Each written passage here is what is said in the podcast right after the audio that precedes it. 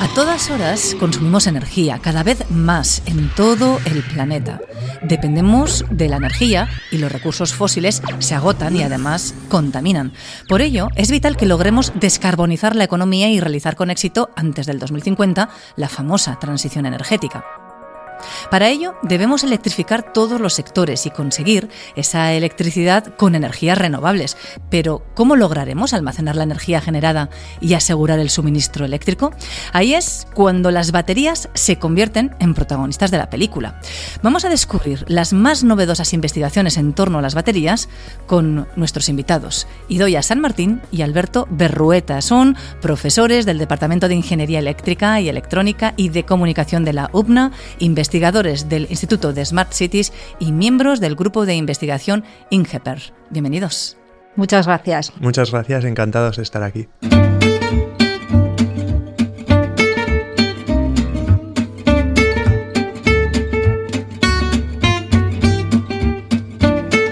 Ciencia al Punto. El podcast de divulgación científica de la Universidad Pública de Navarra. Disfruta de la ciencia.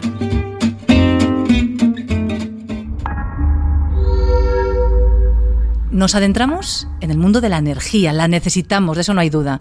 Las baterías son una solución, pero ¿cuál es el problema real de las baterías? Pues las baterías de litio se usan principalmente en tres aplicaciones que son los dispositivos electrónicos, los vehículos eléctricos y las energías renovables, las aplicaciones energéticas. Los más novedosos son los vehículos eléctricos y las aplicaciones de energía, que cada uno tiene sus problemas. Nosotros nos centramos más en las de energía, relacionadas con las energías renovables, y los principales inconvenientes que tienen son el precio, que aunque cada vez se está reduciendo más, pues siempre es algo a tener en cuenta, la durabilidad, en segundo lugar, cuanto más dure la batería, más partido le vamos a sacar. Y en tercer lugar, y no menos importante, la seguridad. Necesitamos que las baterías sean seguras y que no causen problemas ni para otros equipos, ni para sí mismas, ni para las personas. ¿Es cierto lo que dicen de que las baterías envejecen al igual que las personas?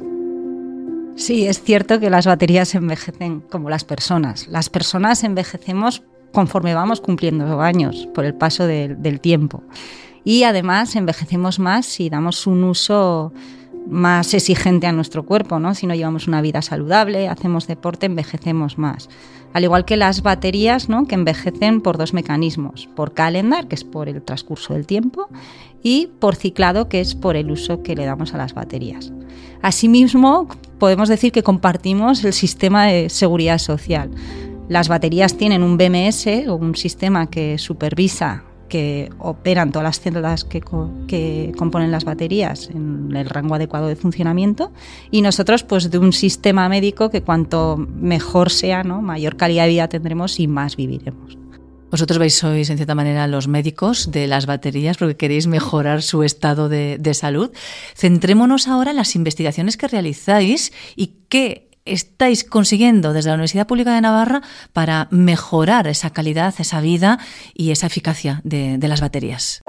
Entender estos mecanismos de degradación que comentaba Idoya es fundamental para intentar que las baterías duren más. Es decir, un buen entendimiento de esos mecanismos que están llevando a cabo la batería, cómo influye la forma en que nosotros usemos la batería, las condiciones ambientales de temperatura, por ejemplo, a las que trabaje la batería, nos permite poder alargar su vida, poder sacar el máximo partido de, ese sistema y por lo tanto pues reducir la necesidad de más materias primas, de más reciclaje, etcétera, para conseguir el objetivo final.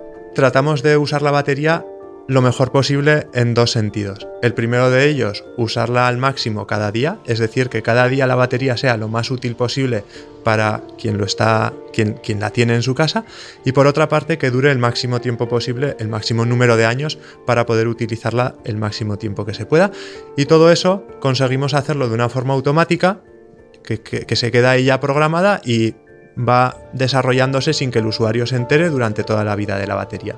Entonces, para ello, una parte muy importante son ensayos experimentales en el laboratorio. Nosotros ponemos baterías a degradarse de forma muy rápida Luego con esos resultados que les llamamos de degradación acelerada, sacamos conclusiones de cómo se degrada o cómo se degradaría esa batería en una aplicación real. Llegamos a obtener modelos que son capaces de predecir la degradación de la batería en las aplicaciones reales. Tu campo de especialidad, uno de los que estáis desarrollando, también es el de las baterías de segunda vida. Háblanos de, ello. Las baterías de segunda vida son baterías que provienen de los vehículos eléctricos. Cuando las baterías alcanzan entre el 70 y el 80% de, de, su capacidad, se retiran del vehículo, porque ya no cumplen ¿no? las especificaciones. Si estabas acostumbrado que tu vehículo eléctrico y tuviese una autonomía de 500 kilómetros y ahora hace 300, pues bueno, ya no cumple tus expectativas. Además, también se retiran por seguridad. Entonces, frente al reciclaje tradicional, ¿no? surge la idea de darle una segunda vida a esas baterías provenientes de los vehículos eléctricos, que es beneficioso para el medio ambiente ¿no? y un modelo más sostenible. ¿Qué es lo que se hace? Pues se retiran los módulos o celdas de los battery packs y se construye una nueva batería de segunda vida, pues conectando en serie en paralelo esas celdas o módulos. Ahí nos enfrentamos ¿no? a problemas que no los tenemos en baterías de primera vida. Una batería de primera vida se ha fabricado con celdas o módulos totalmente iguales. Sin embargo, una batería de segunda vida, esos módulos o celdas provienen de diferentes battery packs, que esos battery packs vienen de vehículos distintos, ¿no? Pues un vehículo que ha circulado en Noruega o un vehículo que ha circulado en Sevilla. Esos vehículos han estado sometidos a distintas condiciones climáticas o un vehículo conducido por un taxista no es lo mismo ¿no? que un vehículo que, que lo ha conducido una familia. No conocemos esa historia previa de las baterías, esos módulos tienen características muy distintas y formamos nuevas baterías pues mucho más heterogéneas ¿no? que en el caso de una batería de primera vida. Esa dispersión al final va a condicionar la nueva vida de la batería, condicionando su operación y su durabilidad.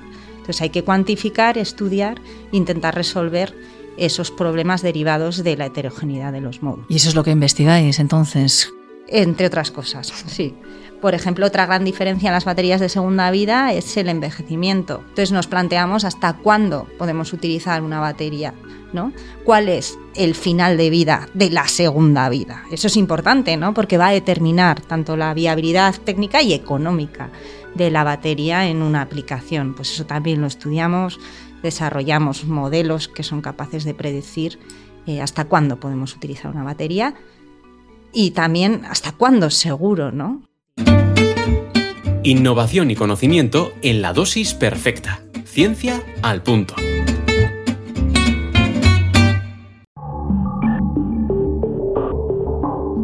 Seguimos avanzando porque no os quedáis ahí, sino que además también entra un nuevo actor que es el hidrógeno, que también lo utilizáis. Eso es, sí, también. El hidrógeno verde es aquel que se produce con energías renovables. ¿Qué es lo que sucede? Como ya hemos comentado, las energías renovables no producen una energía constante, ¿no? una potencia constante, sino que depende del recurso que es variable. Si nosotros queremos alimentar con una potencia constante un electrolizador, que es el dispositivo que produce hidrógeno a partir de agua y electricidad, pues necesitamos una batería o un sistema de almacenamiento que sea capaz de dar esa potencia constante y solventar las limitaciones de las dinámicas lentas de los electrolizadores. Entonces ahí la incorporación de, baterías es muy adecuada. Y además, pues nos planteamos hibridar baterías. ¿Qué es eso? Pues eh, utilizar baterías de primera vida y baterías de segunda vida.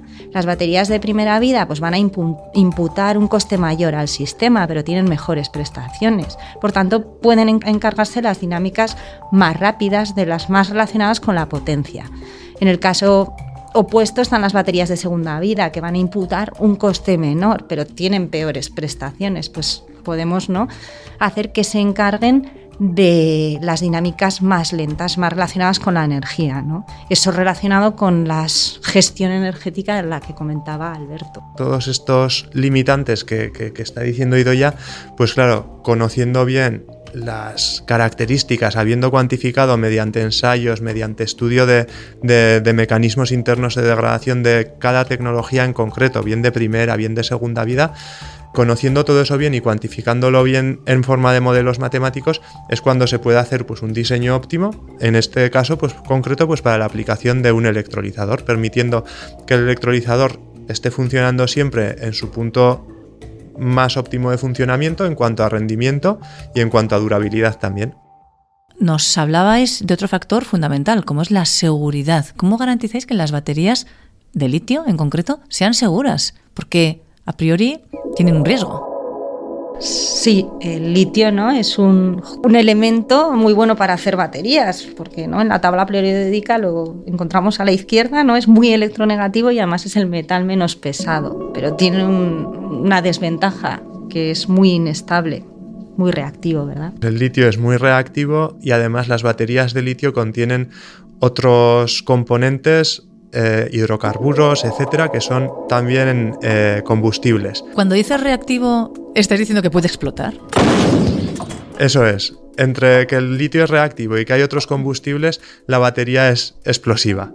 Entonces, estamos rodeados de baterías y nunca pasa nada. Hay baterías en casi todos los dispositivos electrónicos y en muchos otros sitios, casi nunca pasa nada, pero porque están supervisadas. Todas las baterías llevan un sistema de supervisión, que es la seguridad social que mencionaba Ido ya antes, que, que, funciona normalmente y casi nunca hay accidentes. Pero en el improbable caso de que ese sistema falle, podemos tener un accidente y que sea peligroso. Nosotros aquí en la UPNA lo que estamos haciendo es tratar de anticiparnos al evento peligroso, es decir, tratar de saber que algo va mal en la batería antes de que sea demasiado tarde, de forma que podamos o bien evitarlo o bien por lo menos evacuar la zona y, estar a salvo las personas. Y ahí de nuevo estáis atentos a todos esos eh, datos que os ofrecen para poder reaccionar en un momento determinado. Eso es, este, este tema también lleva asociada una parte experimental para ver en el laboratorio cuándo las baterías realmente explotan o son peligrosas y qué es lo que pasa antes. Entonces cuantificamos bien lo que pasa antes, diseñamos unos sensores pues, concretos para medir ese, ese tipo de eventos que suceden antes y proponemos un sistema que con toda esa información sea capaz de dar una señal de alerta antes de que suceda algo malo en la batería. Ese es, en definitiva, vuestro reto. Conseguir baterías que sean más eficientes, más seguras, que nos permitan sacarle el máximo provecho a la energía renovable, lidiar con esa eh, inestabilidad que tiene la propia energía de los recursos eh, naturales. ¿Cuáles son en concreto los objetivos que tenéis o qué es lo que os ilusiona en vuestras investigaciones de aquí al, al futuro? Está claro que si, queremos conseguir esos objetivos tan ambiciosos y como has comentado para el 2050, es necesario que toda la energía eléctrica se genere con energías renovables y nos encaminamos a un mundo totalmente eléctrico. Y ahí necesitamos baterías para asegurar el suministro o la estabilidad de la red. Las necesitamos y vamos a formar parte de ello, ¿no, Alberto? Eso es justamente lo que decía Idoya. A mí lo que me ilusiona es pensar que cada día estoy contribuyendo a que en la generación eléctrica cada vez pueda haber más energía renovable gracias a que podemos almacenar los excesos y suplir los defectos gracias a tecnologías como las baterías de litio, entre otras. Vamos a contribuir en ello. Seguro que sí. Necesitamos energía y os necesitamos a vosotros. Muchas gracias. Muchas gracias. Muchas gracias. Has escuchado Ciencia al Punto, el podcast de divulgación científica de la Universidad Pública de Navarra. Disfruta de la ciencia. Con la colaboración de la Fundación Española para la Ciencia y la Tecnología, Ministerio de Ciencia e Innovación.